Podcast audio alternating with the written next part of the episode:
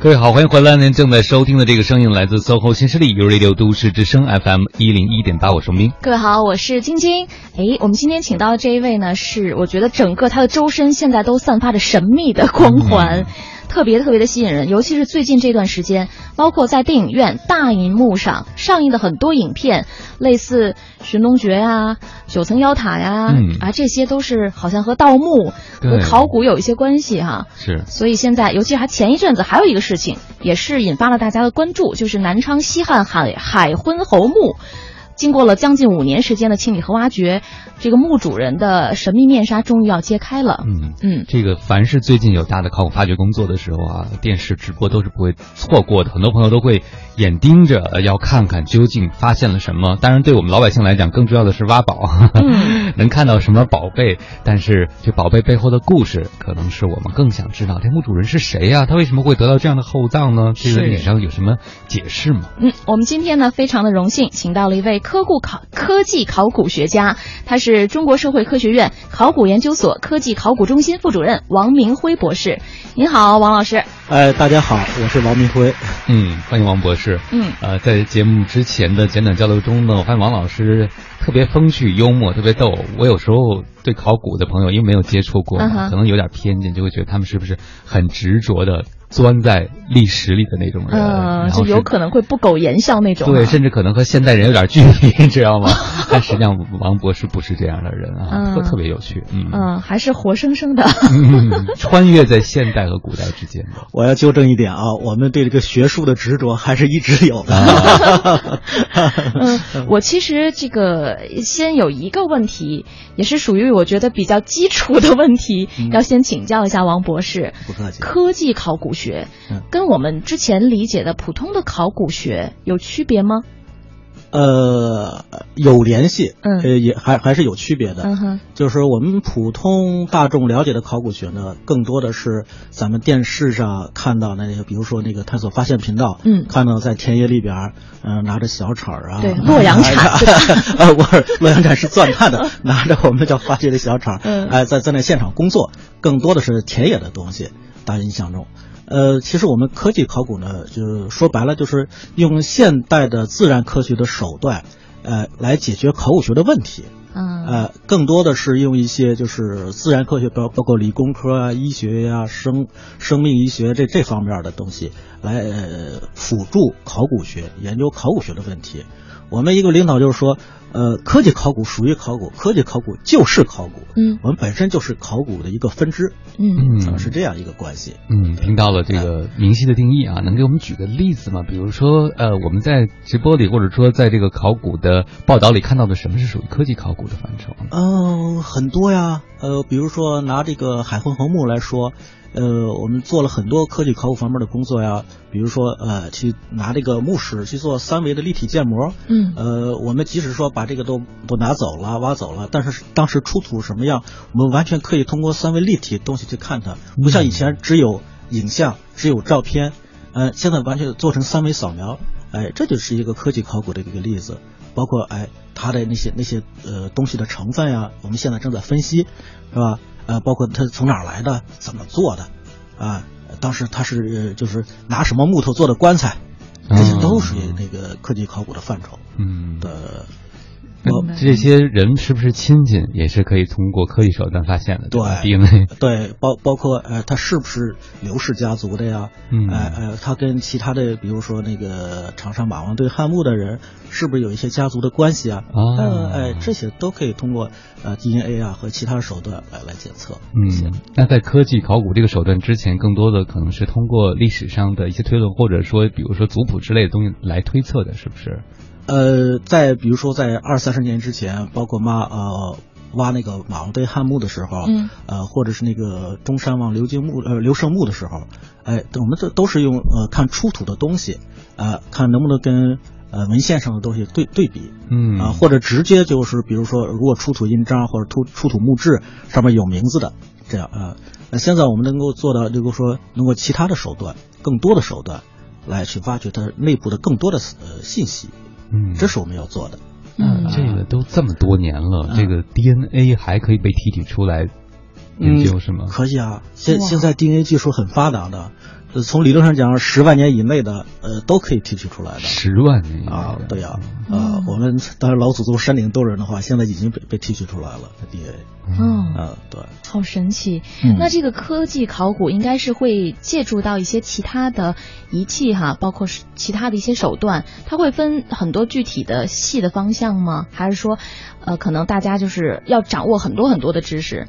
啊，这科技考古相对来说就是比考古更 专业一些。嗯它也也分很多方向，嗯科技考古只是说一个笼统的一个一个称呼。嗯我们下边还有分好多，比如说，呃，动物考古呀、植物考古呀、呃，人类骨骼考古呀、环境考古呀，呃，还有呃测年呀、成分分析呀、工艺分析呀、文物保护啊，这些都有遥感考古等等。其实下边呃分得很细，嗯所以我们科技考古的人员真是来自国家四面八方各个学科，嗯呃，什么方面都有。呃，只呃，尤其是随着呃近年来这个科技的发展与考古学的结合呢，就是这个现在的学科越来越多。嗯对，这个正是科技考古的魅力所在。嗯，不断的交叉是吧？对产生新的方向。对那像您本人呢？您有没有？我不知道，像您在您考古专业中，您是按研究的，就您刚才说那些分类，嗯还是比如研究某个时代什么之类这样的分类？呃，我是做体质人类学，这这个专业叫体质人类学，其实就是研究对象就是古代人类的遗骸。嗯啊 对对，其实呃，考古的分类有很多种，就是呃，有的是按那个呃时间段分类的，呃，大家都知道的什么夏商周考古啊，嗯新石器时代考古啊，汉唐考古啊等等时间段，也都是按地域分的，比如说搞山东考古的啊，河南考古的啊，或者什么东北考古的、西北考古的，呃还有就是一些专门分类，呃，比如说做环境考古的啊，做玉石器考古的啊等等这样的，嗯、有不同的分类方式。嗯，所以您是专门研究人的，对，是。啊嗯，也就是说，比如说这个海昏侯墓，嗯将来这墓主人到底是谁？嗯哎，这一关可能就要从您这儿，或者说您的这个呃同业的从业人员，这些工作小伙伴们，他们能给出答案。呃，我们只能是尽其所能，嗯因为考古有一个特点，就是说，呃，不断有新惊喜，嗯当然也也很多时候也是会有失望，因为它这是呃不可预测的。比如说海昏侯墓，据我现在所知，好像它那个骨骼就没有保存下来，啊骨骼和牙齿，呃，这样的话就对我们进一步分析就是造成很大的困难。嗯。啊、因为南方的土壤偏酸性，对这个骨骼，骨骼主要是钙质嘛，嗯。啊、它它也有种这个消解的作用，所以嗯南方来说，呃，对这骨骼的保存都不好。但是我们可以做其他方面的东西，嗯。比嗯如说木材的呀、基因器的分析等等等等。对，嗯，通过一些辅助的证据啊，对嗯。对其实您刚才也介绍了科技考古，嗯。但我挺关心另外一件事儿，就是考古这个多古算古，其实好多人也问我说：“你们考古的，哎，这恐龙是不是你们也也考古啊？嗯给我看看我是不是这恐龙蛋化石是不是这样的？”哎，其实大家也也呃可能是有点误会。其实真正的考古就是说，我们叫跟人类有关的才是我们这个考古范围之内。嗯呃，因为恐龙时代还没有人类，所以不在我们的研究范围之内。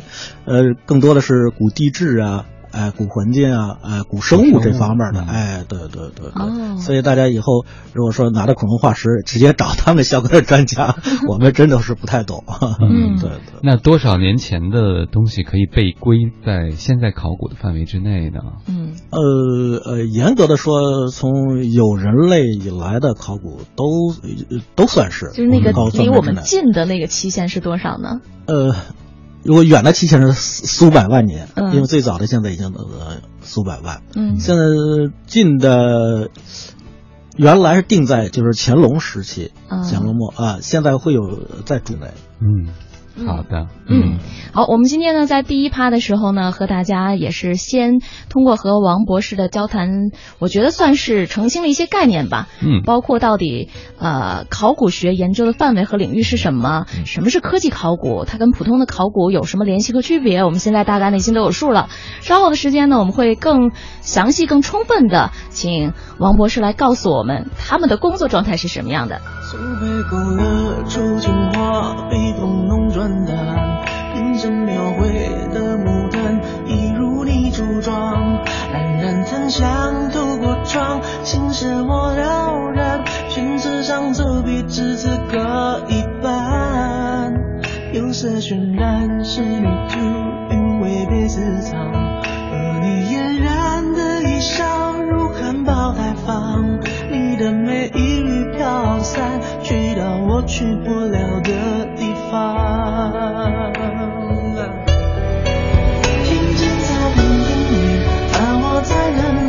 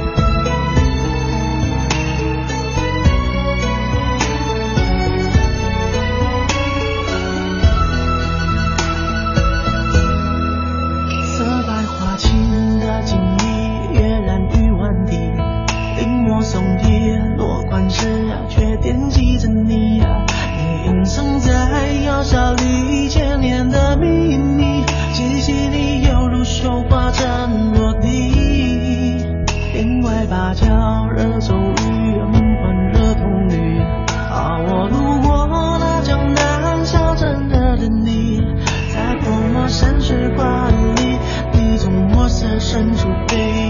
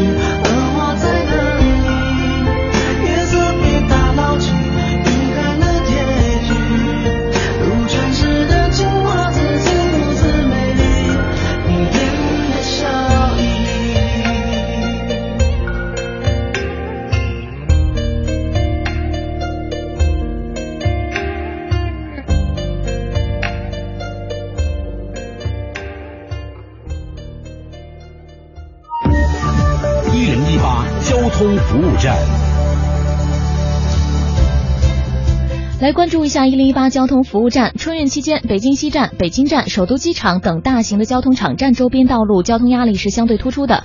提醒准备前往北京西站接送乘坐高铁动车旅客的车辆，可以经广安路建银路口向北，从西站南路进入南广场，比较便捷。而接送乘坐普快旅客的车辆，可以从北广场来进入。另外，再次提示大家，在高速路上，一旦车辆出现故障情况，应该在车后方一百五十米的位置设置警告标志，人员应该迅速的撤离到安全地带，注意做好安全的防护措施。好的，以上就是这一时段的一零一八交通服务站。一零一八气象服务站。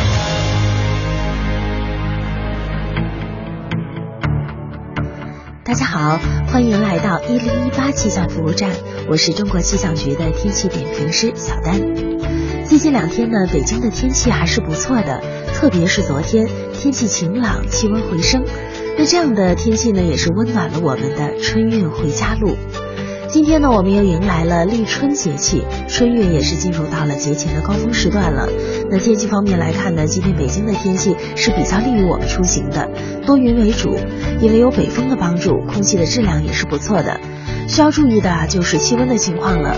刚才我们也提到，北京昨天是很温暖的，呃，最高气温达到了八度，成为了二零一六年以来气温的新高。但是呢，到了今天，北京的气温会出现一些回落了，最高气温只有四度。虽然说呢，这样的温度对于五九时节来说并不低，但是毕竟跟昨天有着四度的温差，所以我们出门还是要注意保暖的。再来关注其他国际大都市的天气情况。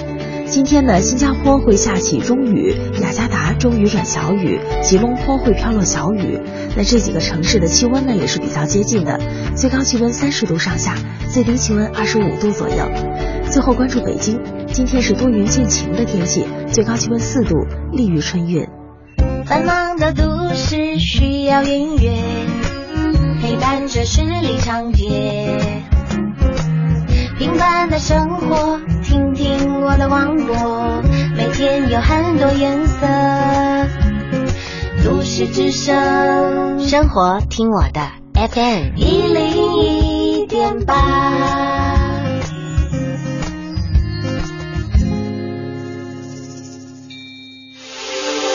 这里是 U Radio 都市之声 FM 一零一点八，您现在正在收听的是 SOHO 新势力。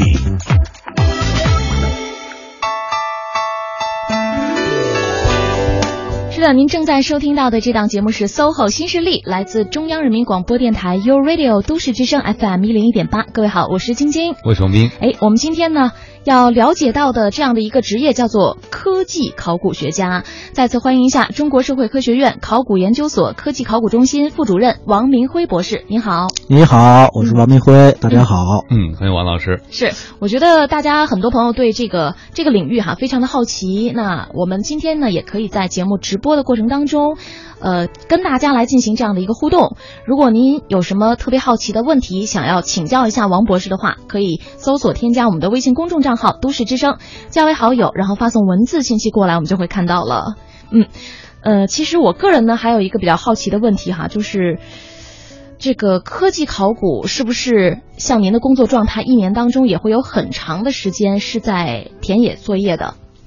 呃，我们科技考古呢和就是田野考古还不太完全一样，就是田野考古呢，呃，有可能是一年呃有两个季度，甚至超过半年的时间，嗯，在田野里边做发掘。科技考古工工作者呢，多数是呃在田野做采样工作，就是他每次的时间短，但是他频率高。比如说我我在这个工地呃我待一周，我下个工地可能就呃待两周这样的。我们主要是在田野里做现现场收集材料、鉴定和采样工作。嗯我们大量的工作是在室内做。嗯，就是你在实验室待的时间也会比较长。对对，是这样的。嗯对对。但是如果要是真正从事那些就叫田野考古是吧？嗯他们的这些工作人员，他们会每年很长一段时间都是在野外作业。对，这个田野考工作者是考古工作者是非常非常辛苦的。嗯呃，大家可能就是不太了解这个行业。呃，我们田野考古工作者工作者呢，一般会在一个工地连续工作，呃，数年甚至几十年。呃，一一年呢，至少有两个季度在做田野工作，一个季度至少要两三个月，嗯这样全年加起来将近半年甚至更长的时间。嗯我们一个同事，他在田野工作一年，就连续好几年，在十个月以上，非常辛苦。嗯只有说，呃，过年的就是春节这段时间的一个月和夏天最热的时候，无法进行田野工作的时候，才回到北京休息。嗯他是十个月都在下面工作，嗯就是非常辛苦的。而且呢，很多工作呃是不为人所知的，嗯也不是那么吸引眼球的，呃，甚至说很枯燥的。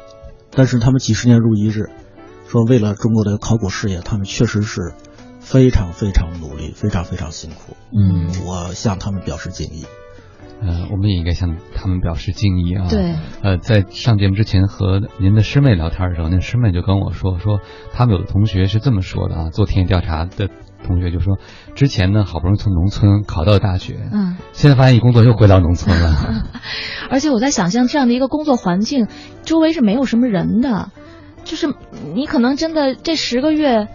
你说的话都非常非常的有限，就是踏踏实实、默默的在这儿，要耐得住寂寞，然后和那些可能是陶片呀，可能是一些物品啊在打交道。是是是，嗯。当然就是各个考古考古工具不一样，呃，有的相对来说经济条件好一点的会好一点，嗯，呃，有的地区就就不好，因为相对来说，呃，毕竟在城市内做考古的还是比较少少数的，嗯，大多数是在相对来说比较偏远一点的农村，自然条件不是那么优越，呃，经济条件也不是那么好，呃，有时候就是说离大家的公共的聚居点或者或者村儿啊或者乡镇又比较远。呃，有这样的话会很困难，甚至有些地方的吃水都很困难，还得需要每天有拿拿牲口去拉水来到考古工地，嗯既吃也用。嗯嗯，我曾经在这种工地待过几个月，知道这样的情况。我们说叫考古现场，您说呢就叫工地。啊对对这里边一定有故事啊！我记得您跟我说过一句话，说如果谁当过考古这个大队的队长，那基本上就是可以当现场的材料了，是吧？这是这是没有问题的。啊，是为什么呢？因为我们觉得好像那考古不就是拿个刷子跟那儿 刷东西，对不对？嗯，那是那只是我们工作的一部分。嗯其实我们很多工作呢，就是需要呃具体的和农民工打交道，像呃跟呃地方文物干部，跟跟地上行政部门啊，还要这处理一些呃纠纷，比如说我们呃要去呃自己租房子。要去呃购买那个锅碗瓢盆，我们 要要做饭要吃饭这样的呃，甚至我们要了了解当地的呃粮食作物产量价格，因为我们要在别人的田野里呃发掘的时候要毁坏别人的呃呃庄稼地，我们要进行赔产，嗯啊、还有了解当地的呃农民工的这个用用工价格，啊呃我们要我们要给别人发呃工资。这样的话，就是说各方面我们都要进行协调，都要都要了解。另一个，我们还要进行我们自己的科研工作，和发掘，还要默默的 针对那些千年呃几千年的陶片，这样还要跟与古人对话。所以，如果说做好一个，我们就也开玩笑说，如果做好一个考古队长，做一个县长都不换。嗯 你要照顾到方方面面，完全不像我们想象的，你就只做好自己本职的考古工作就行了。其实不是这么简单。不是这么简单的，对对，我们也要照顾到方方面面，嗯，对对，要考虑到方方面面。真是不容易哈。嗯而且刚才我还听到汪明老师说到了一个讯息，您的师妹，嗯哎，我就在好奇哈，学这个考古专业的女生是不是应该特别少啊？嗯，这个分几个阶段，嗯应该说在十年前，呃，一般这个专业里边男生是绝大多数。嗯我们经常会出现，呃，考古班里是出呃出现就是光棍班，嗯呃，全是男生的。如果出现一两个女生的，跟跟跟熊猫似的，国宝一样。呃，但是近十年以来，这个学考古的女生是越来越多。哦现在基本各大院校有考古专业的都是女生赶超男生。哦，真的啊、啊，对，现在男生成国宝了，现在，呃，这真是很不一样的一个变化，其实很有意思。汉子越来越多了吗？呃，可能因为大家物质生活的条件提高之后，大家对这个精神生活的可能啊也提出了更高的要求，嗯而且呃，女孩子对这个东西，尤其是呃比较神秘性的东西更有吸引力，对女孩子可能是。嗯，嗯那这个招生的时候，究竟招的是文科生还是理科生呢？考这个专业是文理科还是文科呢？呃，考古一般是划在文科里边，嗯但是有些呃特殊的专业，比如说科技考古，在有些院校就是划在理科里边，比如说北京科技大学，嗯它就放在理科里边的，还有中国科学院大学，它完全是理科的。你像北京大学、吉林大学这个考古，它就划在文科里边。嗯。啊，它包括一些科技考古的专业也是在考古里边的，嗯，对，这也不一样，对。学这个专业都会学什么东西呢？比如说，我能想到我很小白啊，比如说学历史，还有学什么东西吗？啊，历史那是呃基基础的，基础其实像学那个什么高数，我们得学一下。嗯啊。我们更学了一些专业课，比如说考古的通论啊，我们总总得知道，呃，古呃就是前人做了些什么，嗯啊，比如说呃。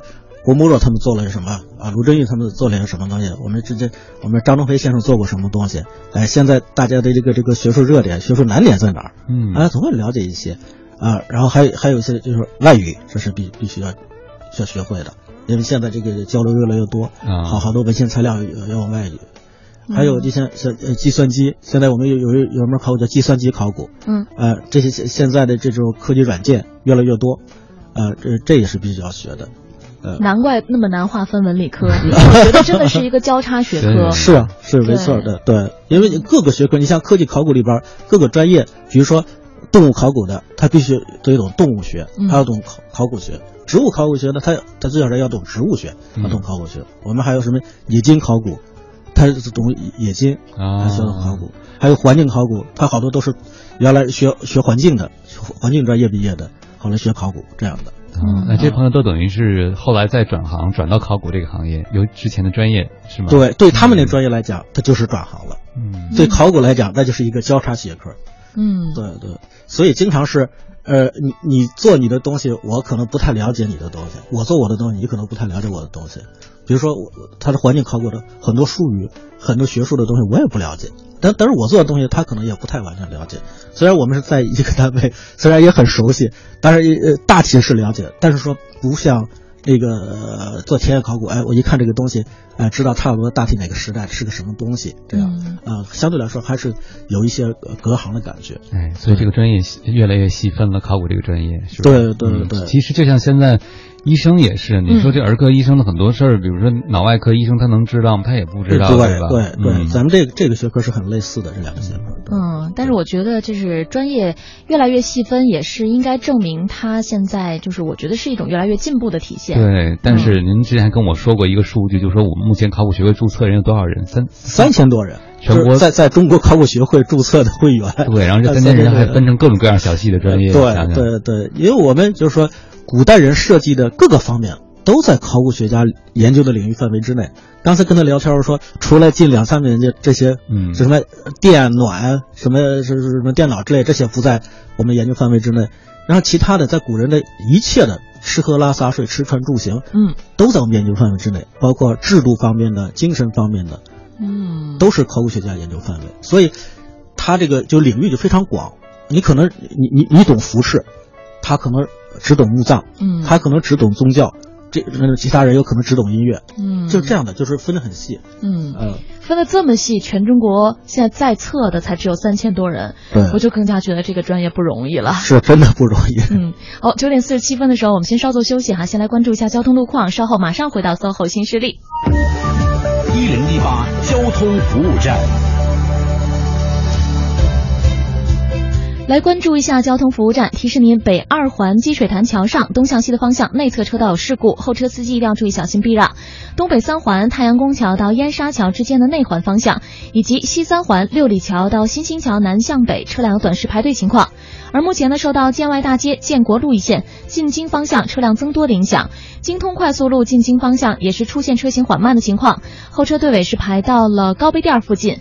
目前呢，通惠河北路和广渠路通行情况相对较好，后车司机可以适当来选择这里绕行一下。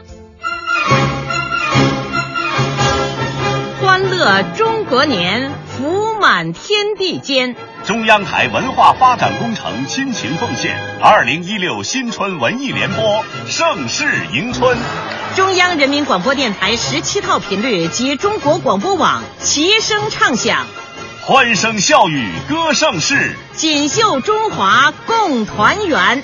中央台二零一六新春文艺联播，盛世迎春。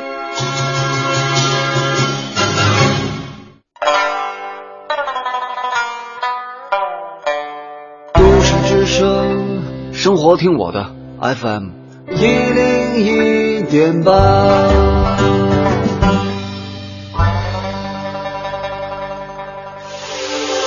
这里是 U Radio 都市之声 FM 一零一点八，您现在正在收听的是 SOHO 新势力。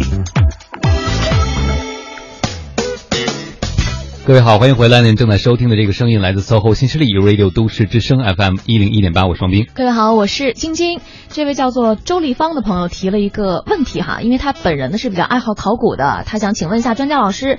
他说我知道呢，专家们经常对考古结论会存在一些争议，比如说曹操墓，甚至呢有一个段子说曹操墓里发现了一个小孩的头骨，有专家说这是小时候的曹操。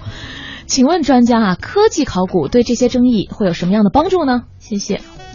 呃，这个问题我在网上也看到过，呃，当然有点吐槽的感觉啊。嗯哼，呃，其实这个我还真有点发言权，为什么呢？恭喜您问对人了。对 呃，对，因为这个曹操墓的人骨就是我做的，哎呀，呃，我亲手，呃，应该说亲手拿过看过，这个曹操墓出土的人骨资料，我也可以，呃呃，可以保证我我我我做的东西是非常非常客观的。嗯啊，呃，怎么说？就是说，呃，科技考古对这个，比如说曹操墓的这个认定是有很大的贡献力量的。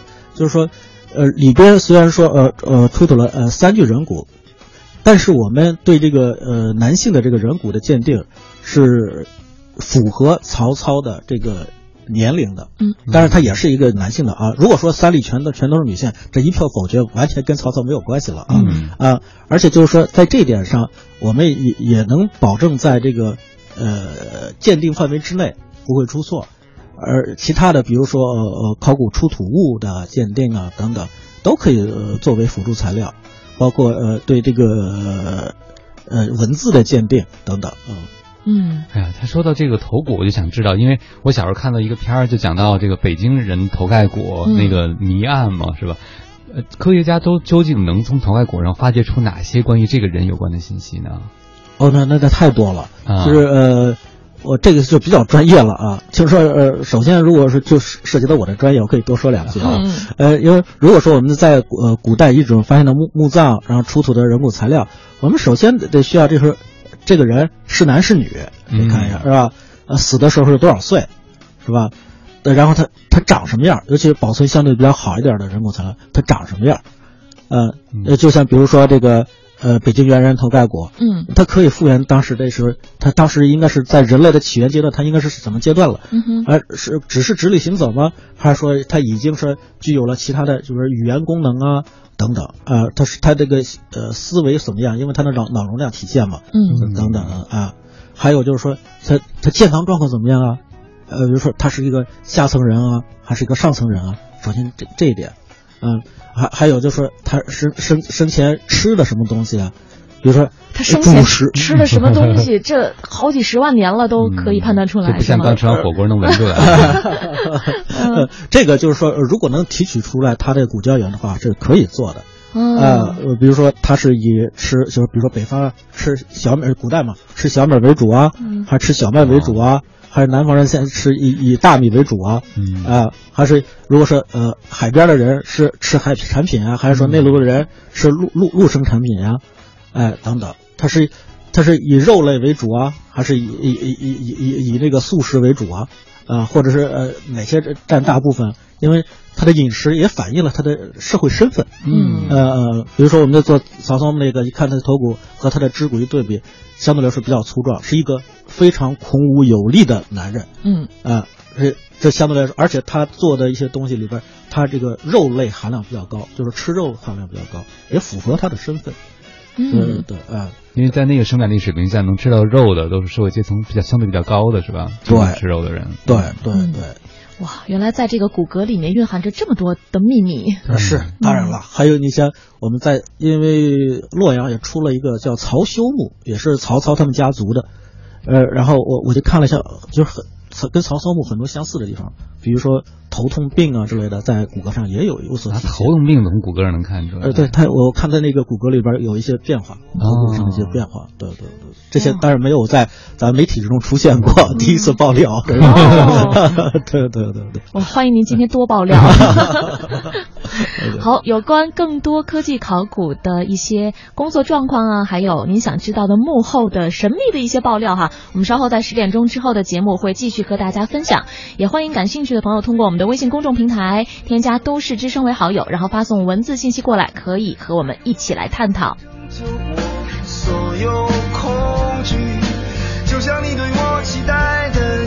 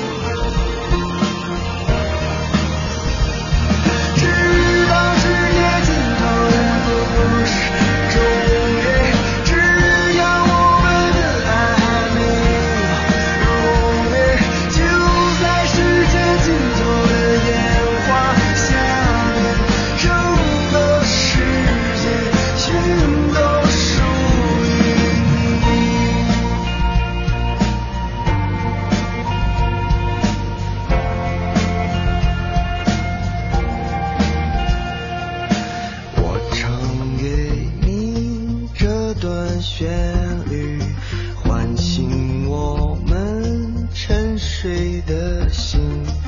有了声音，才有回忆，给了我勇气。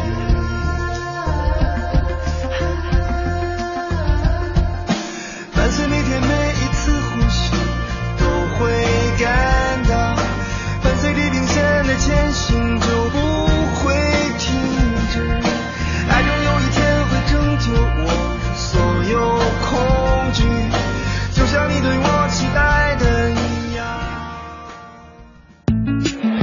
一群关注环保与时尚的人，一个健康可持续的生活方式，一种积极阳光的人生态度。一零一八都市乐活族。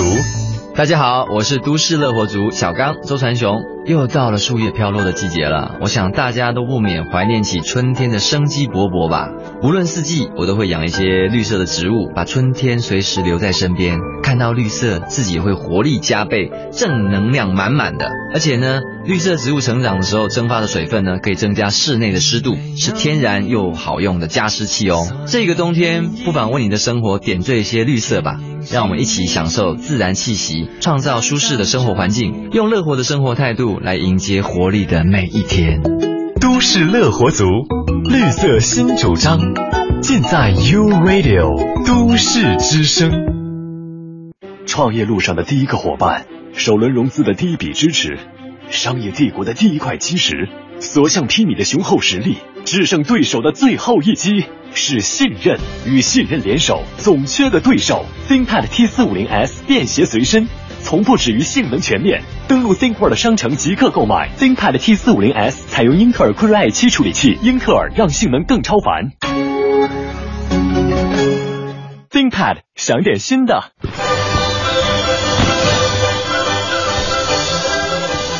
大家好，我是东来顺集团总经理周延龙。新春佳节之际，我代表全体员工向都市之声的听众朋友们致以新年的问候和祝福，祝愿大家新年快乐，阖家幸福。在北京，我听 U Radio，都市之声 FM 一零一点八。过年啦！从除夕到初六，U Radio 都市之声 FM 一零一点八陪你欢欢喜喜过大年。全天二十小时猴年春节特别节目《新春七十二变》，声音伴归途，越变越温暖，快乐脱口秀，越变越开心。更有主播欢乐陪伴，互动赢取好礼，缤纷虚拟晚会，尽享音乐盛宴。都市之声猴年春节特别节目《新春七十二变》，让我们一起越变越好。这里极目青天，无边绿翠，一马飞歌。这里可以尝到马奶酒的芬芳，酥油茶的喷香，手抓肉的鲜美，烤全羊的香脆酥嫩。这里黄河白云，千山万壑，松间明月。客官，里边请。咱这小店有饸饹面、刀削面、担担面、炸酱面，您吃哪种？这里绿水逶迤，芳草长堤，烟波浩渺。这里飘荡着海棠糕的香甜，桂花藕的清香，钵仔糕的纯美，小笼包的鲜香。美食中国，美景中国，美丽中国。讲文明树新风公益广告。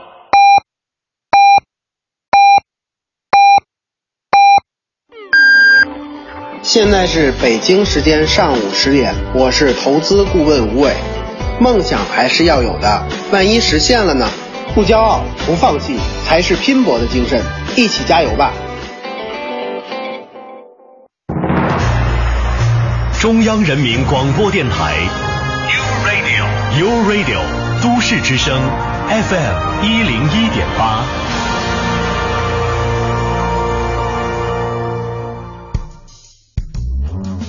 繁忙的都市需要音乐陪伴着十里长街，平凡的生活，听听我的广播每天有很多颜色。都市之声，生活听我的 FM 一零一点八。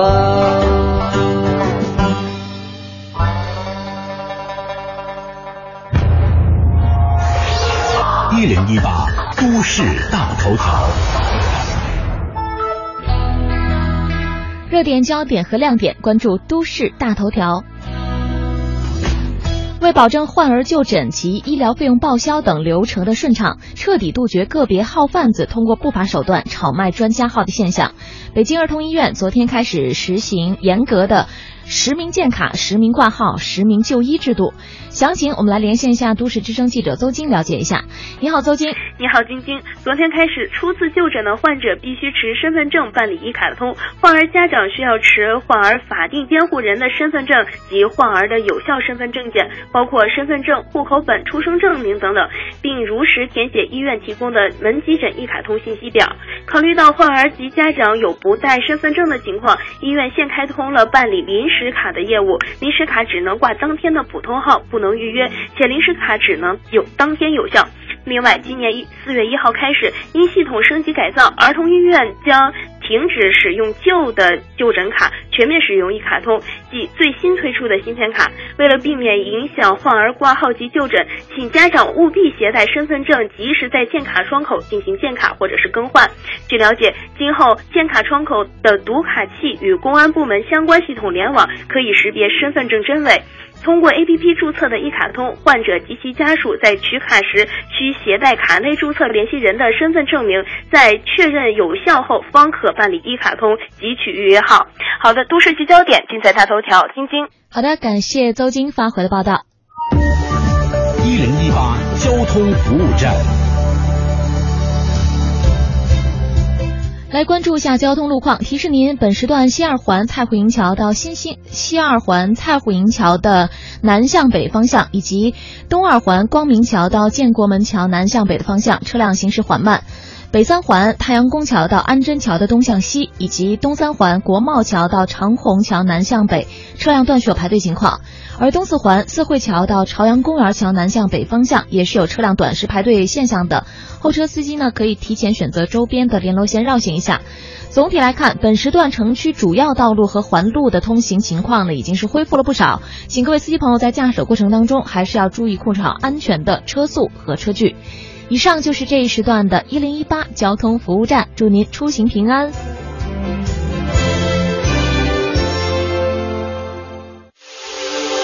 这里是 U Radio 都市之声 FM 一零一点八，您现在正在收听的是 SOHO 新势力。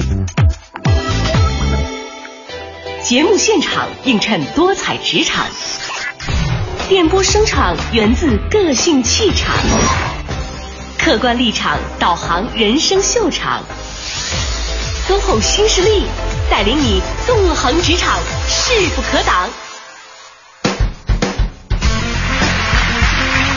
是的，这档带领你纵横职场、势不可挡的节目是 SOHO 新势力，来自中央人民广播电台 u Radio 都市之声 FM 一零一点八。各位好，我是晶晶，我是王斌。走进科学，走进科技考古学家。那我们今天请到的这一位专家做客我们的直播间，他是中国社会科学院考古研究所科技考古中心副主任王明辉博士。再次欢迎您，王老师好。谢谢，谢谢、大家好。哎，这个各位朋友，好像今天知道您的到来之后呢，嗯大家对一件事儿都表现出了统一的关注度，可以想得到 最近热播的一部影视剧有关系哈，所以连接连有几位朋友问的问题呢，都是和这个兵马俑有关系其实的，。在我们直播间第一个问问题的是晶晶？然后马上有听友周立芳接着问说：“谢谢专家，看得见运气不错啊，问对了人。”我想再问一个问题，关于秦始皇墓，秦始皇是夏天死的，就您判断里边的秦始皇的尸体还会保存完整吗？现在发发掘还有哪些技术难题吗？谢谢。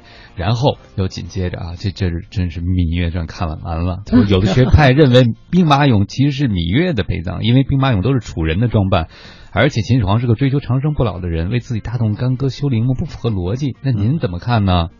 好了，这难题都给您了。嗯，哇，这这个好难呀！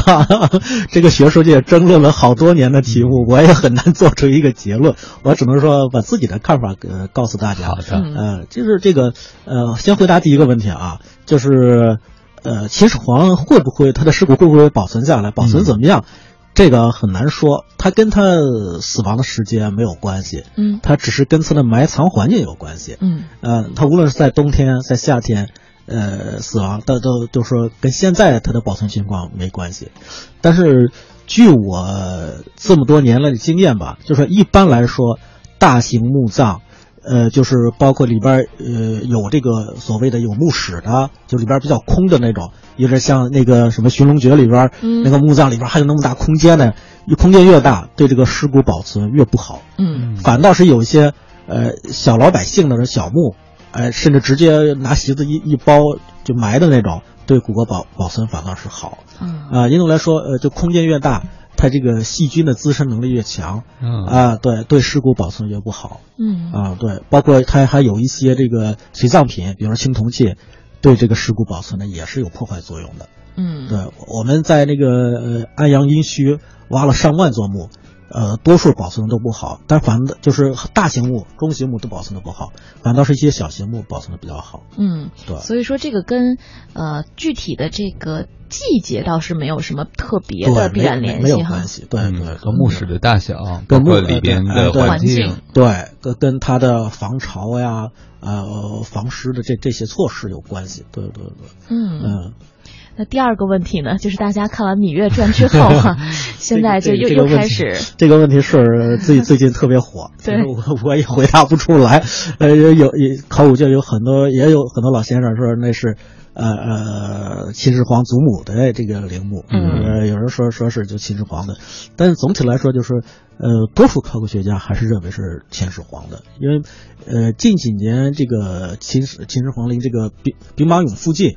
也陆续进行了一些考古工作，呃，不光是兵马俑的东西，还有其他，比如说这个呃宫室的材料，比如说还有些水禽的呀，啊，还有一些呃其他的车马器的材料，很多还是更倾向于就是这个秦始皇的，嗯，对对对，当然还有好多证据，嗯呃，但是也也有好呃一些学者认为就是他祖母的，嗯呃，但是也也有自己的证据，但是因为我不是专业搞这方面研究的。呃，也无法给予自己一个明确的答案。对，嗯，这个事儿在业界也还是到目前为止还是一个争论的焦点哈。对对是，没有一个定论。说话非常非常的客观啊，非常有原则。嗯、我就想问了，其实像您说这种争论在考古学上有很多，对吧？是的，是的。说、嗯、其实特想问你们业内人士会不会吵架，会不会争？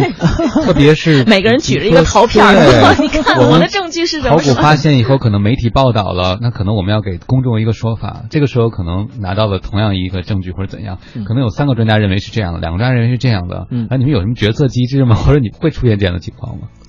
呃，目前来说，大家还是尊重学者的意见，但不会说就是说，呃，一一一个决策机构说大家都认为甲是对的，然后所有的人都必须得向外宣称甲是对的。我们不是这样的，嗯啊，对，我们还是尊重个人的呃科研的这想想法，呃，而且就是说。呃，我们这学术最重要的目的就是百家争鸣嘛，嗯，对吧？啊，没必要其实弄成一致的想法。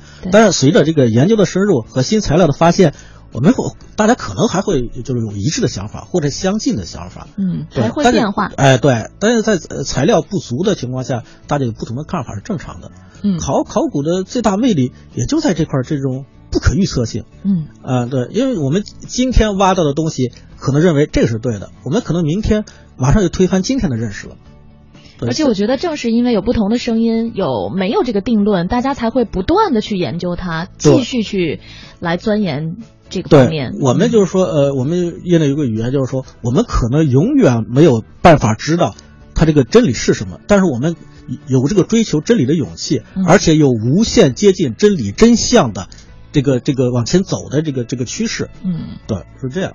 嗯这也是我们就是所谓的科技进步啊，我们的这个科研进步的一个动力之一。嗯这可能也是科学精神的一个重要的体现啊。对科研工作者的意义，有可能有一天发现你研究到退休的时候，发现你研究的很多结论最终被推翻了，但这个过程也是有意义的，对不对？对，必然是有意义的。啊，那我就想问了哈，从科研角度是有意义的，但是从考据古人生活这个角度，对今人除了满足我们看剧之外的好奇之外，嗯还有什么意义呢？您觉得就研究古人对我们现代人的生活？哦，那很多方面都有意义。我举个简单的例子吧，呃，就是说，呃，这个某某种疾病，呃，是是怎么来的？它对现代人有没有影响？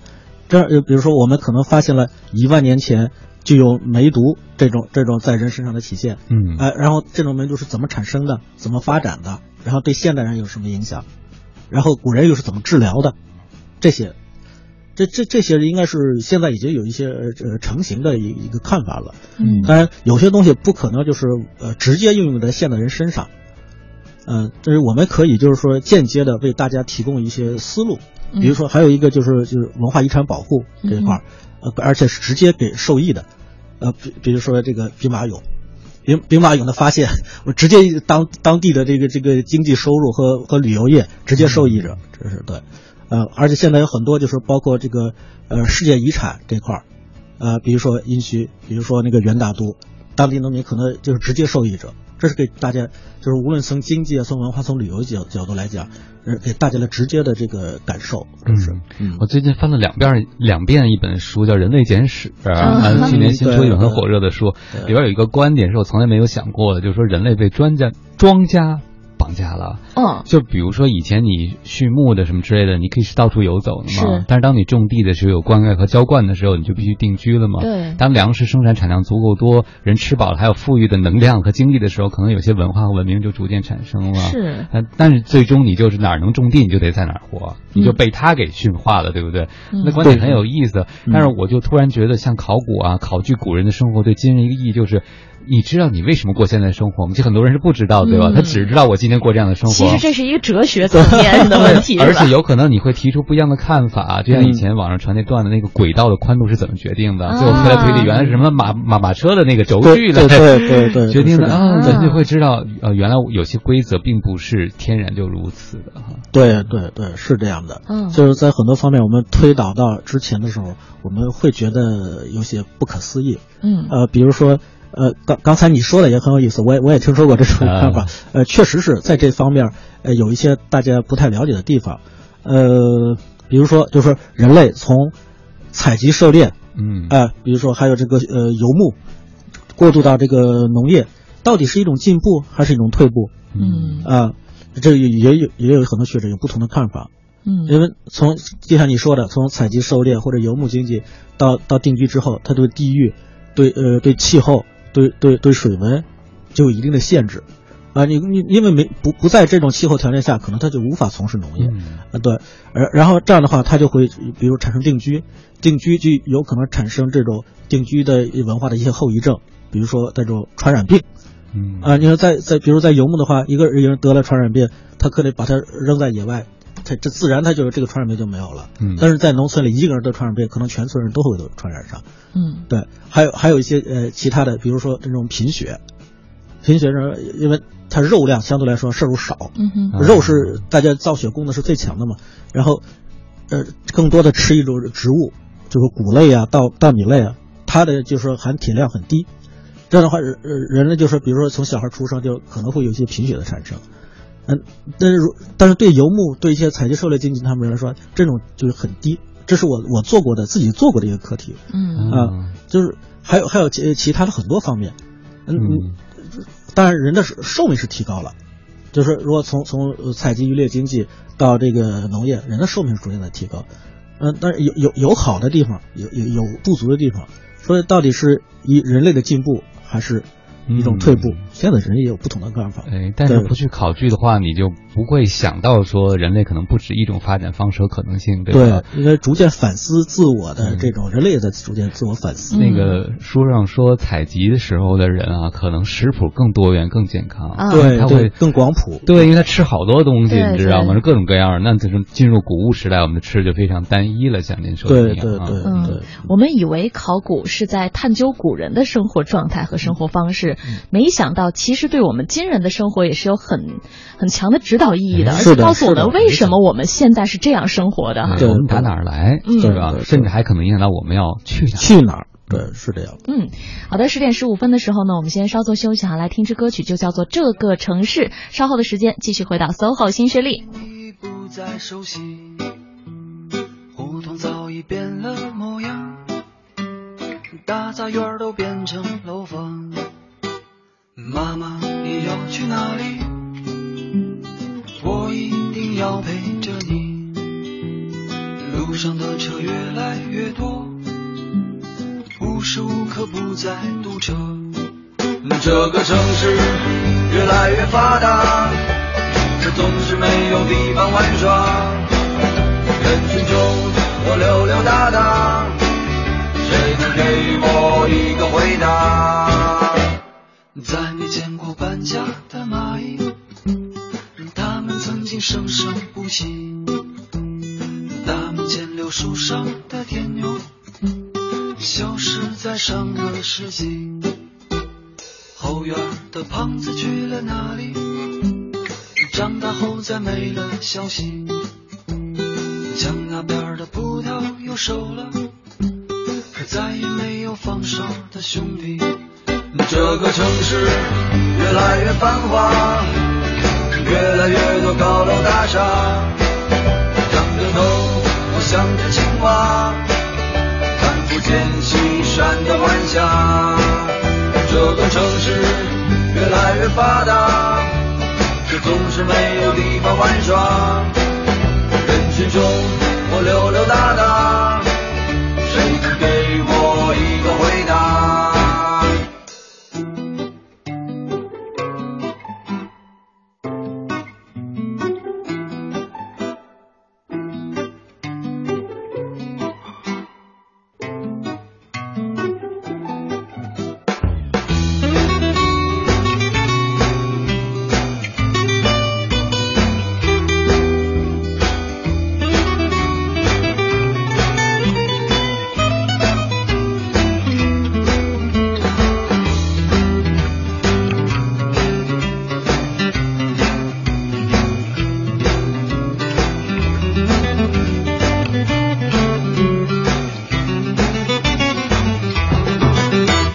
城市越来越繁华，越来越多高楼大厦，仰着头我想着青蛙，看不见西山的晚霞。这个城市越来越发达，可总是没有地方玩耍。人群中我溜溜达达，谁能给我一个回答？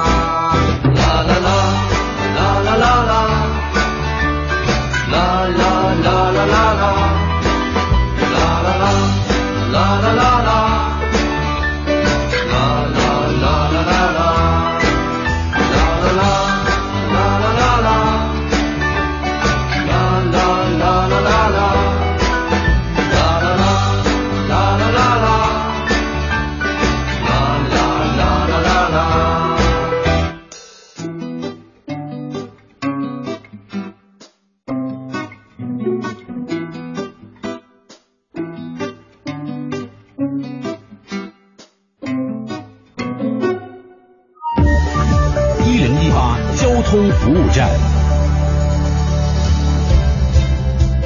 关注一下一零一八交通服务站。近期呢，城区的主干道上事故相对较多，对相关路段车辆的正常通行也是有一定影响。提示各位司机朋友，在行驶在车多路段的时候，一定要注意与前车保持安全的车距，不要强行并线，也不要频繁并线，按序通行，以免发生交通事故，影响您和他人的出行。好的，以上是这一时段的一零一八交通服务站，祝您出行平安，一路有更好心情。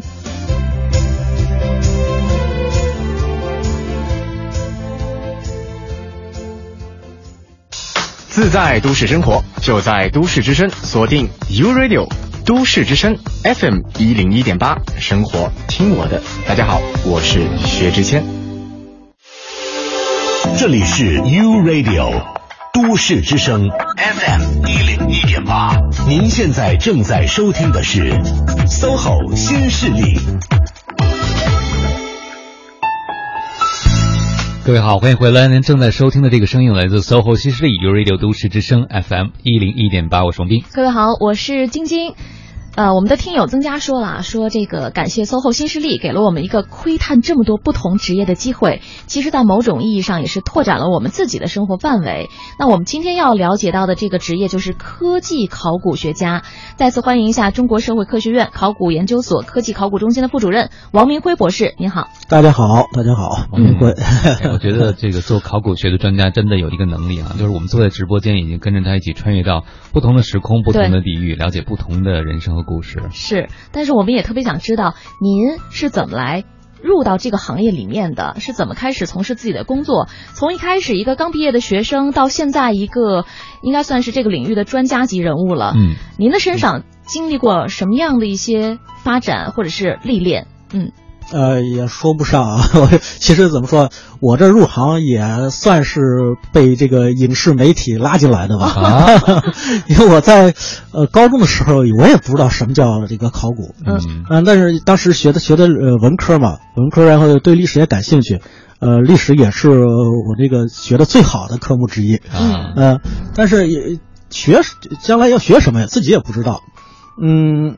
我印象最深的就是高中阶段接触这个东西的，就是一个电影叫《呃世界奇案的最后线索》。嗯。呃，里边就是演的裴文中挖掘的北京人呃头盖骨，然后失踪，然后寻找的一个过程。嗯。所以我就那个时候我就知道一个考古学家叫裴文中中国的，呃，然后我就没什么其他印象了。呃，当然呃。考试的时候嘛，我觉得这个考的还行，然后就是当时因为这个，呃，考古专业只在全国几个呃高校有这个专业，嗯，呃，我当时我报的是吉林大学，吉林大学这个这个考古在里边倒不是很起眼儿，但正好在我因为我是河北的，正好那边有那年有两个招生名额，呃，我选了一个呃第第二职业，嗯，呃，这第第二志愿。第二志愿呢，就是稀里糊涂的就被拉进来了。一开始其实我也不知道什么叫考古，嗯、我还以为就是像影视剧里或者那个媒体里展示的那样似的。呃，但是就是说，呃，进了这个行才知道，就是说到底是怎么做考古的。当时因为，呃，正好因为我是九二年入学的，呃，正好赶上那个邓小平南巡讲话，嗯，然后经济大潮，这个这个这个思潮就是影响特别大。就是大家就是专业思想也不是很稳定，嗯、呃，大家都想去呃，当时经济是最热门的，嗯，然后理科里边计算机当时最热门的，哎、大家都是都是考那个，啊，呃，当时我我也报了，只是可能因为分数的问题没进，然后被拉到这个考古，这个呃吉林大学考古有一个非常大的一个优势就是。它是非常有凝聚力的一个一一个团体，嗯，然后大家就是进里边吧，大家都都不愿意离开，呃，大家非非常有凝聚力，就是经过，因为当时也没得挑，等于说，因为当时也也不不能换专业啊什么之类的啊、嗯，那就是说等那个研究生再再决定吧。但是经过了四年的熏陶，我发现我逐渐离不开来这个专业。其实我我我，当然这是好像，其实我我发现。这个比较小众的专业也有个好处，就是说毕业生去了之后，呃，不会干别的，只能干这个，想都不用想。当然，它可能是一个老师的陷阱啊。但是，呃，首先是呃，就是进入这个行业，首先需要热爱这个专业。嗯呃，刚当时跟那个王斌在聊天的时候，就是说，呃，这个田野考古，就是这个这个实习，就本科生有这个实习，嗯，是考验一个人。是不是适适合干这个考古这一行的最重要的试金石？嗯，就好多人经历过这个阶阶段之后，可能就放弃了。对，嗯，有有有的人就是打死也不干，有的人打死也要干，属于这种情况。对对对对，嗯、我我就是基本就是拿这个作为分水岭，我觉得这个考古还是不错的。虽然当时从经济待遇方面来说确实不好，确实是，嗯，但是我当时选择无怨无悔。这个你还记得你第一次出去田野考古的经历吗？当然，记忆犹新，记一辈子。对，我是在这个黑龙江海林市，呃，这一个一个一个田野实习的。就是当时最有名的事情是，他们据说是远处就是威虎山，特别逗。然后挖一个渤海的古城，但是因因因为我也原来也是农村出来的，又回农村去，呃，倒是没有特别那个明显的隔阂，但是我会感觉到，呃，眼光不一样了，看东西的问题角度不一样了。嗯，我知道我去做什么了。嗯，呃，能当时出来的时候不知道要做什么。呃，所以我对这个东西充满了敬意，也充满了热爱。嗯，呃，你还跟我说过，说你们有的考古的同事是十几天不让他去做田野的这个调查，或者是田野的工作，他都会难受，是吧？对对对，确实有有这样的，就是我们所谓的考古狂。嗯嗯，对对对，他因为在在田野里更是觉得自个儿就是适应那种节奏，呃呃，比如说空气也好，水也好。啊，人人和人相处比较单纯，单纯，哎，对，呃，然后生活节奏相对来说比这个北京要慢，嗯，哎哎，觉得回到北京特别不适应，然后还要下去去干活，更愿意蹲在我我们那考古那叫探方嘛，就是大家在媒体上看到就是一个方块一个方块的，我们叫探方，他更愿意蹲在探方里去拿小手去去挖东西，嗯，那个带来它的刺激比在城市生活 要要大得多，嗯，所以我们经常是说，经常看到他说，哎，你怎么在北京呢？不是你在工地吗？他说我就不能回来呀，对他就是经常一年到头见不着人，嗯，呃，经常就是这个工地干完了去那个工地，呃，那个工地干完了又又回这个工地，对对。这这一年三三百三百六十天，有三百多天在在工地上，嗯，就是这样。他们就喜欢这这种这种节奏，嗯、这种生活方式。跟那个刚刚打开收音机听到我们声音的听众解释一下，王博士说的工地呢，就是考古现场。考古现场，对对对，呃，不是建筑工地。对对对，是这样。哎呀，哎呀，但是在这个过程中，我不知道有多少考古迷可能现在已经心动了。嗯、您说的那样的生活，可能他们也是。心向往之的生活，虽然其实每嗯嗯还有很多琐碎的细节啊，对是对挺不容易的。有些有些一些辛苦的细节不给大家爆料了。呃、对，但是考古看上去已经不是一个职业，而是一种生活方式了。对有些人，对是这样的，嗯，对，也会影响他们。你想，他这么多年这么长时间，一年是不在家的，对不对啊？嗯，对，确实在这方面顾不上家。嗯、对，尤尤其是就是呃。前十年，当年就是说，在两千年之前，当时交通工具不是特别发达，嗯，然后通讯工具也不发达，呃，如果是一个人到工地一个山村里边，呃，如果家里有事儿也联系不到，当时村上镇上都没有长途电话，也根本找不到，你电报也得好几天才能到，嗯，就是有时候就就耽误很多事儿，比如说老婆孩子生病，老人去世，然后面有时候就就说耽误了。嗯，虽虽然说近几年这个条件变化了，也提高了，但是这个考古工地的这个这个变化并不是很大，我们还得需要我们自己去亲自去去去挖掘，呃，这些要占住很大的精力。一像刚才就说的，我们有有的学者一年十十个月在下边，嗯，这是相当辛苦的，等于是，呃，除了春节 那个他要回来之外，老婆孩子都都都见不到，真是，呃，所以就是说。呃，家属承担的压力也很大。嗯嗯，就说我们是，有人说这这个要嫁不不不嫁考古郎嘛，是吧？是这样的，确实是。嗯，对。我听说这个从事野外考古工作的女性，您说全中国加起来可能也都不超过十个人，是吗？嗯，据我所知，就是从事田野考古的女性。应该不会超过十个人，我好佩服他们，真的。呃，真的，这确实这个行业倒不是有性别歧视，嗯，确实不太适合女性去做这个事情，嗯，呃，他们确实是付出的太多太多了，嗯，挺难的，对，嗯。那这么多年来，让您觉得做这个职业最有成就感，或者你最享受的部分是什么？因为一定是有一件什么重要的理由推动你一直坚持下来哈。呃，重要的理由。呃，要也没有什么伟大的，呃，就是一个确实是吸引眼球，哎、呃，但是比如说我再说说我我是一个考古学家，哎呀，说是马上就神圣去了，神秘感马上有，然后哎，我这有个东西给我看看，虽然我也不懂，但还得装模作样一下。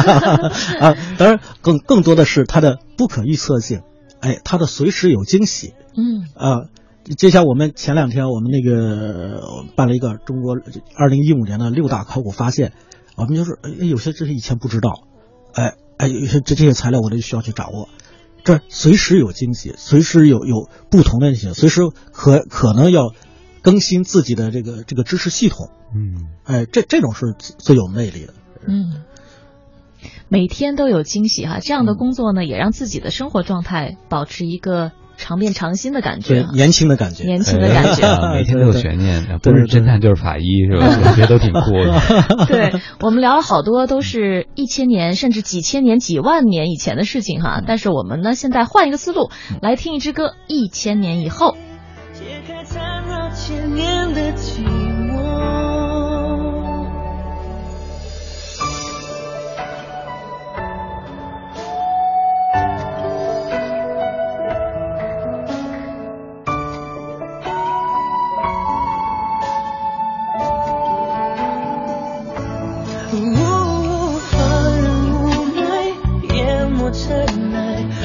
在废墟之中守着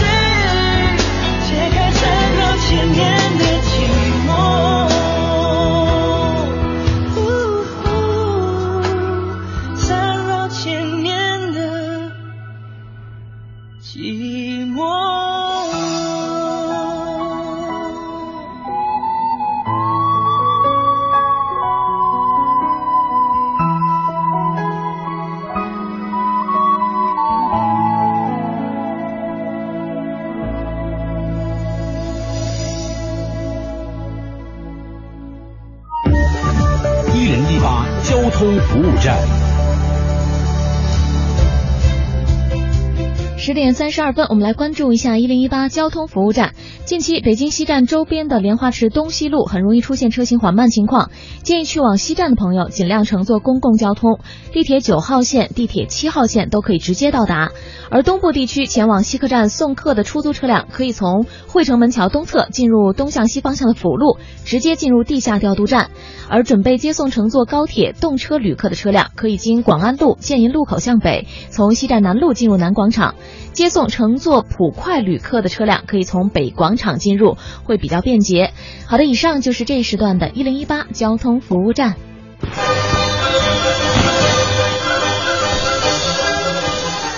大家好，我是海淘车网创始人安达。在这个新春来临之际，我祝大家在新的一年里吃好、穿好、身体好，事事顺心，吉祥如意。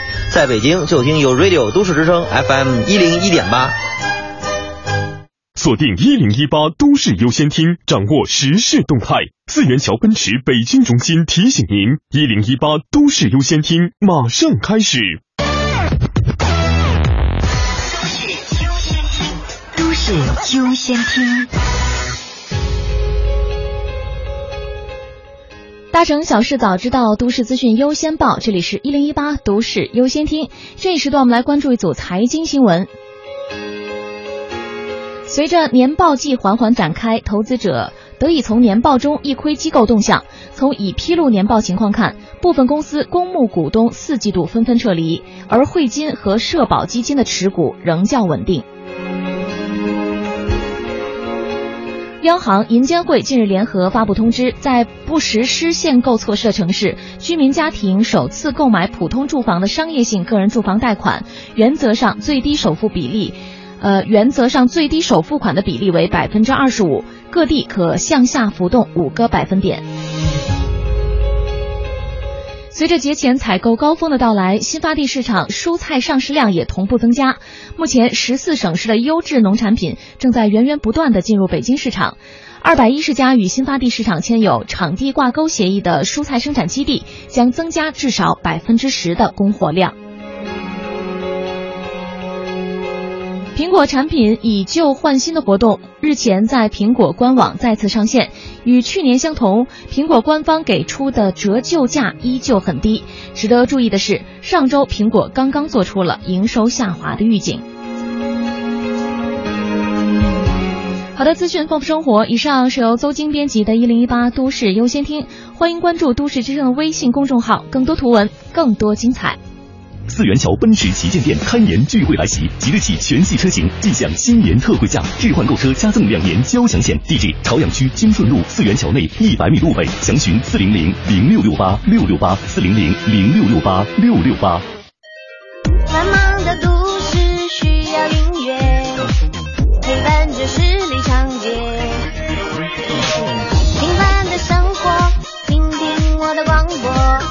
每天有很多颜色。都市之声，生活听我的 FM 一零一点八。这里是 U Radio 都市之声 FM 一零一点八，您现在正在收听的是 SOHO 新势力。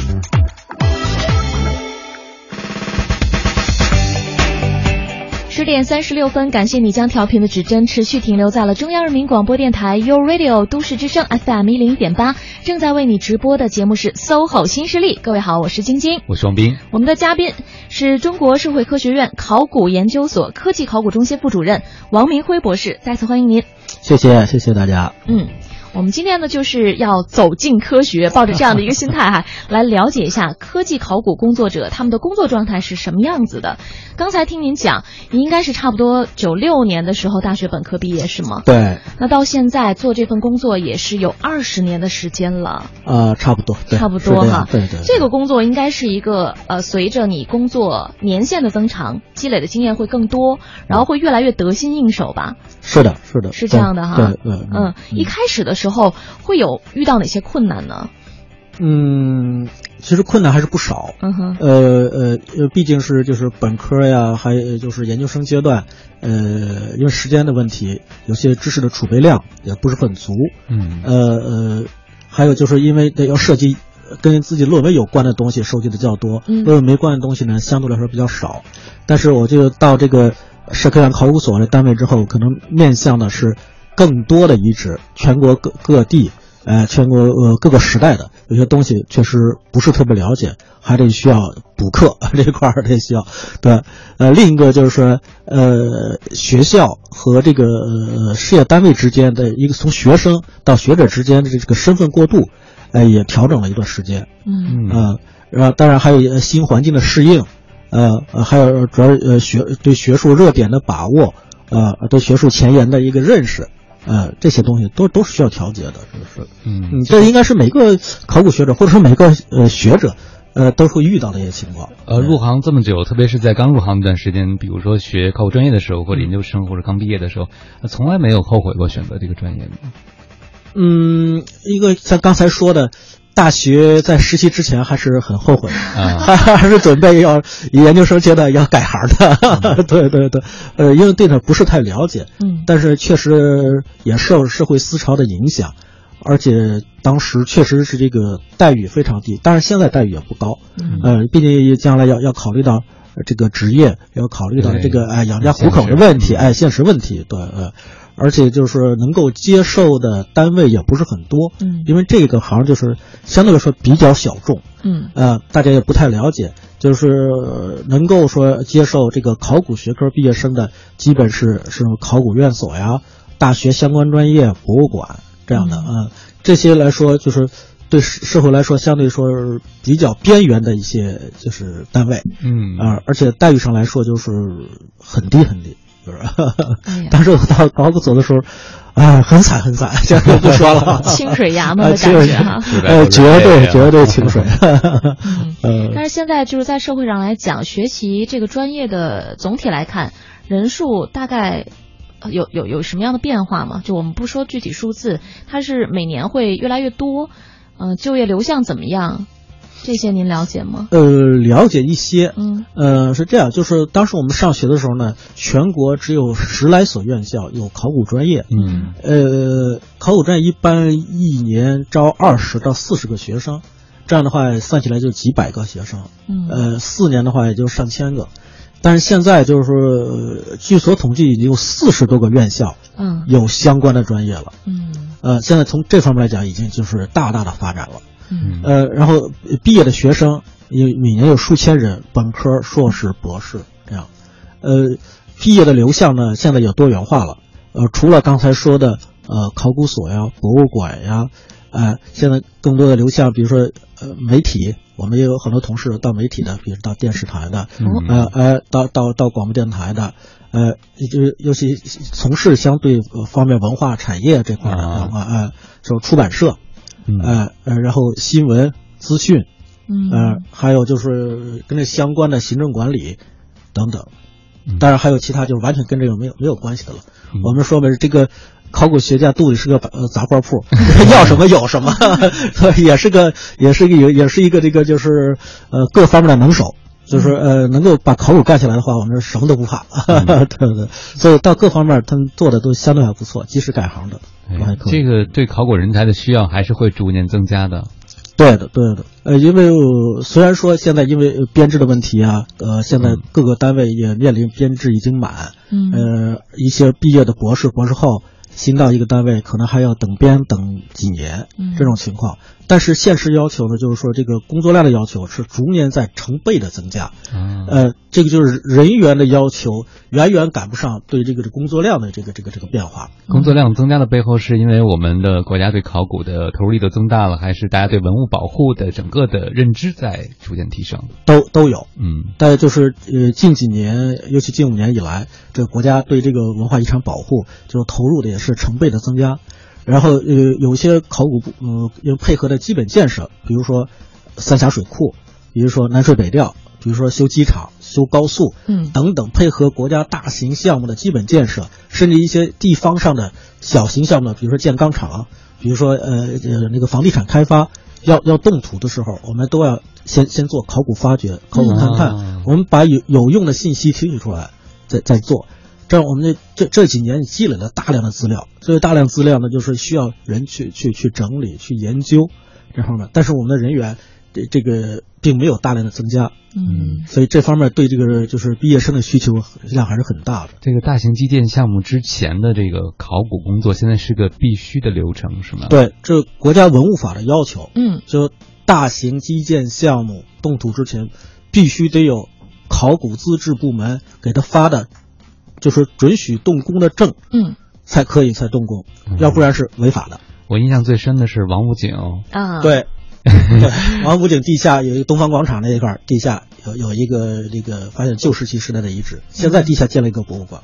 对，就在那王府井那个商场，呃，东方新天地的那地铁站站口。嗯对，我就奇怪为什么能有一个博物馆。嗯后来看了简介，哦，原来是在动工的时候，动工之前啊发现的。对对对，是这样。哎，呃，您现在还有印象当中哈、那个记忆最深刻的一次考古的经历，还能想到是哪一次吗？可以和我们来分享一下。我其实这这其实很多，呃，我这儿有个特点就是记性非常好，啊，就是说我每次都记得？几乎每次都记得。考古，对，因为原来我们就是每年年底就是进行总结的时候，就是就是呃，我我总结我也不不打草稿，我都记得就是从哪天到哪天我去哪儿了，我干什么，都就是而且就是已经过去半年多了，我还能记得住。其实我的印象中很多地方都有，几乎每个地方都有自己的特点，都能有一到两件特别有意思的事情。嗯，呃，你挑两件给我们说说，我 们好奇。嗯挑两件，嗯就比如说，我们做三峡考古，就是配合那个呃大坝建设那个三峡考古，我们去去到当时一个叫小三峡瓦渡河里边儿，哎呀，非景色非常美。完这进去就是虽然是艰苦，但是景色非常美，水也非常好。我说第一次见那个长江的水是清的，嗯啊，原来因为现在主主干道水全是黄的，嗯，然然后上面的那个小猴子蹦来蹦去，嗯啊，我就觉得哎呀，有有种两岸猿声啼不住的感觉，呃，那那然后上面那个那个那个呃各各各种水果可以随手摘摘过来吃，哇。呃，当然不能让人家看看见啊。还有在在那个我们那青海那喇家，那那是我待的时间最长的一个一个工地，哎、但是民风特别好，他们是土族的，嗯，土族人就是特别淳朴，土家族哈，啊，然后他就有自己的就是语言，没有文字，他们自己的那个唱的花儿特别好，尤其是吃完饭一喝酒，那个，哎，那唱唱花儿，我我不一直不会唱，因为他们用、用土话唱的，嗯。用土话唱的，呃，特别好，而且在那块儿，我们就在黄河边儿，离黄河边儿只有几黄河只有几几几百米，那儿的黄河水是清的，清澈见底的，我也是第一次见这个黄河水是清的。然后我们经常是就是，呃，比如说我们吃西瓜，哎，都去那儿这这上午把那个呃那个西瓜放在黄河水那儿，然后下午出来的时候底也特别凉，比冰箱那个放的还好吃，呃，特别逗。嗯然后我们那那那个工地就就在一个家的门口，我们说，哎，这这方便，出门就就干活，也特别好，这也是。哎，他们就是比如说当地的百姓，他们会一开始不知道你们是来来做什么的吗？呃，他们会很好奇吗一一开始不知道，嗯因为我们多数工地好多就是就是在比较相对来说比较偏远的农村，嗯他们也不知道啥叫考古。嗯嗯嗯，但是等我们几年之后，我们会会把当地人培养成半个专家。哦，对，经常好多人就是呃以后就跟着我们干考古了，做我们的技师。哦，啊、对，比如一些培养年轻人，他可能比如说初中毕业、高中毕业，哎、甚至大专毕业毕业没有正经工作，但是他对这还挺感兴趣，哎，干着干着也喜欢上了。然后我们我们离开这个工地时，我们我们可以带着他，可能到别的工地去做我们这个就是合同制的技师。嗯。啊，对，但是最后其实这样的情况很多，呃，然后最后可能是因为我们在安阳，我们的银渠工地，我们一家三代人都在我们那个工地里干活，嗯。哎，也也是很有意思的，对对对。被你们感染了啊对呃我发现能做艰苦工作的人都有一个特点，你让他忆苦思甜的时候，只剩思甜了，对苦都没有了。王博士讲到的全是那个让他兴奋的、开心的部分啊。是是是。所以也是这个工作吸引王博士的所在哈，也是自己为什么之所以可以这么热爱它。好，十点四十七分的时候，我们先来关注一下目前路面上的交通信息，稍后回来。一零一八交通服务站。关注一下一零一八交通服务站，本时段西二环蔡胡营桥到官园桥南向北方向，东二环左安门桥到建国门桥南向北的方向都是车行缓慢的，而东三环潘家园桥到长虹桥南向北，北三环太阳宫桥到北太平桥的东向西，出行车辆也是持续集中。北五环仰山桥到来广营桥的西向东方向持续车多，行驶缓慢，建议后车司机提前绕行下北四环来向东行驶。在高速路方面，京藏高速四五环之间进出京双方向，京港澳高速宛平桥到大井桥的进京方向车流量也是相对较大的，请途经的各位私家车主一定要注意行车安全。以上就是这一时段的一零一八交通服务站。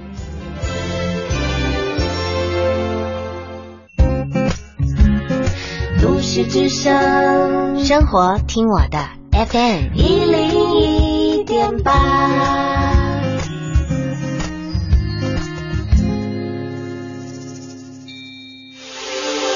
这里是 U Radio 都市之声 FM 一零一点八，您现在正在收听的是 SOHO 新势力。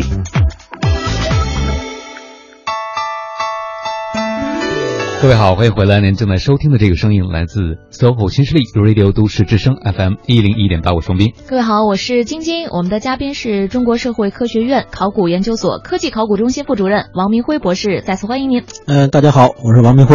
嗯，我们这个现在大家对考古的热，除了看剧以外，那就剩鉴宝了，鉴宝对？鉴宝节目也特别火。是，那这个鉴宝和考古是一回事儿，因为您刚才说了，有人让您经常看一些古董给鉴别鉴别，拿着恐龙蛋是吧？鉴别一下恐龙化石。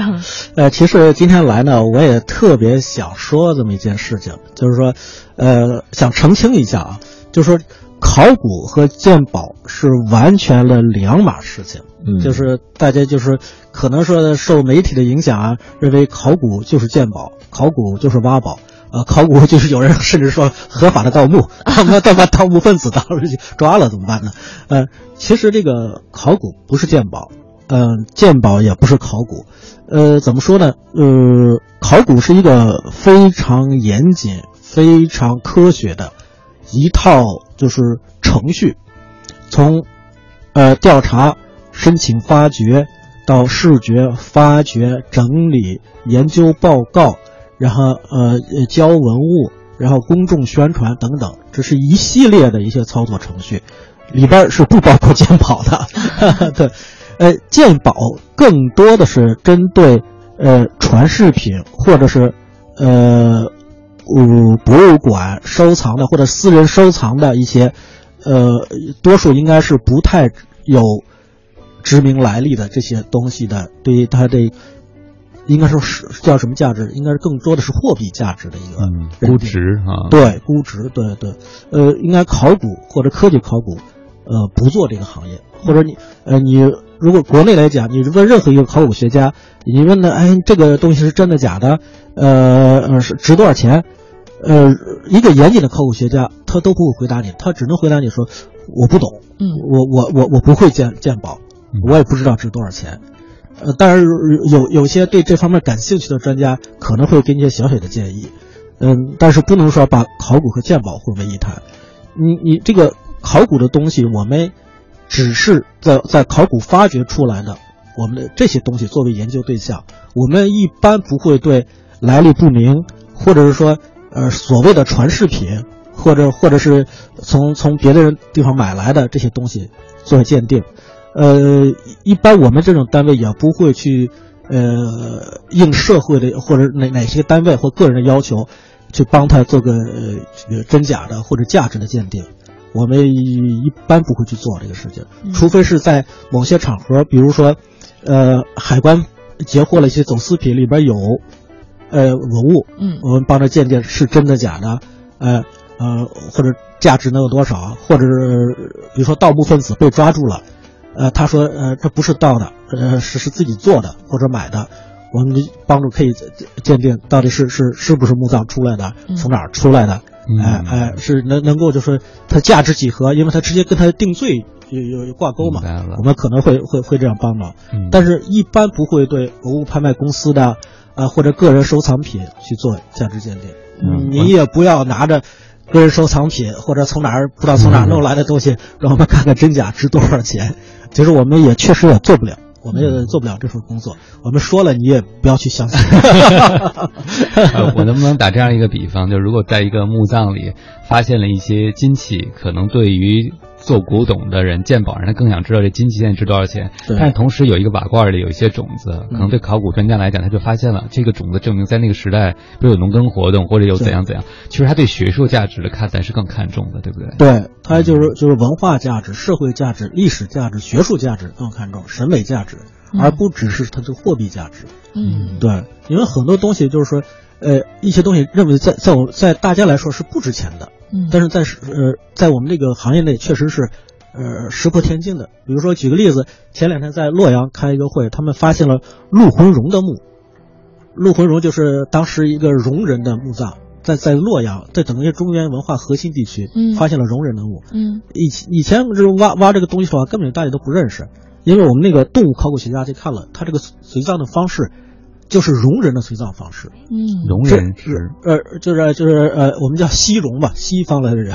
啊啊啊，对，呃，嗯就是秦人时期也是戎戎人的一一一支，对，也是游牧民族。哎，我们叫就四方的人叫东夷嘛，嗯，南蛮南边的人叫蛮蛮人，北狄北方人叫狄人，西方叫戎人，嗯啊，然然后我们原来的就是在洛阳都是出现了中原文化的传统的东西啊，但是我们动物考古学家一看，这是一个戎人的传统，嗯但是考古学家可能不不太注重，因为那是通过骨骼来动物骨骼来发现的，嗯呃，如果是没有这个方面参与的话，可能我们就呃不知道这是个容人的东西，在中原地区发现容人的墓葬是非常有意义的。嗯，所以所以那个骨骼对说没有什么价值，但是对我们来说其实有价值的。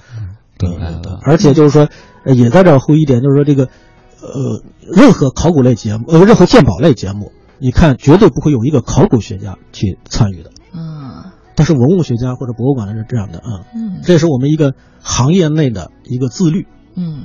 对，嗯。好非常感谢今天王博士做客我们直播间，告诉了我们很多有关这个职业的故事，包括大家心中的一些疑问，都帮我们解答了。节目马上要来到最后的时段了，您还有什么特别想跟大家来表达的一些内容吗？呃，其实刚才说的也差不多了。嗯。呃，就是我这还想说几点，就是说，呃，这个考古呢是比较小众的学科，就是相对来说离现代社会有一点距离，大家对它充满了神秘感。是可以就是理解的，但是也别太夸张，也别老吐槽这个东西，适当的吐也可以啊。呃，另一个就是说，我们那个考古学家有些自律，还有就刚才说的自律，还有就是，我们考古学家本身是不会收藏文物的。嗯，呃，这是我们的老祖宗考古老祖宗李济先生定下的规矩，考古学家不允许搞收藏，你要搞收藏就不要做考古。嗯，所以你到任何一个考古学家里，不会有文物。最多是一些工艺品，比如开会送的工艺品之类这些东西，嗯，但绝对不会有文物，所以你也别别想着，到哪个考古学家，哎，你给我点东西吧，然后或者你到哪个考古工地顺手给我拿点东西，别人看不着的时候，这个不光是自律的问题，那可能就是就是违法的问题了，嗯，所以你你也不要希望在考古学家手里说给我给我拿个东西过来，这这个。从从这方面我们就理解哈，本来刚才您说到，其实做这行可能工资待遇就不是特别的高，然后如行业当中有这样的规矩。大家都如此自律，所以我觉得真正塌下心来做这份工作的，都是发自本心的热爱哈，特别的敬佩你们。谢谢谢谢，嗯，这个能坚持下来的都是真正的热爱，但是能够找到真正热爱的人是幸运的。是，好了，那我们今天时间关系，SOHO 新势力的这期节目就到这边了，再次感谢王博士的做客和分享，感谢大家。我是晶晶，我是王斌，明天上午九点依然在 U Radio 都市之声 FM 一零一点八和你不见不散。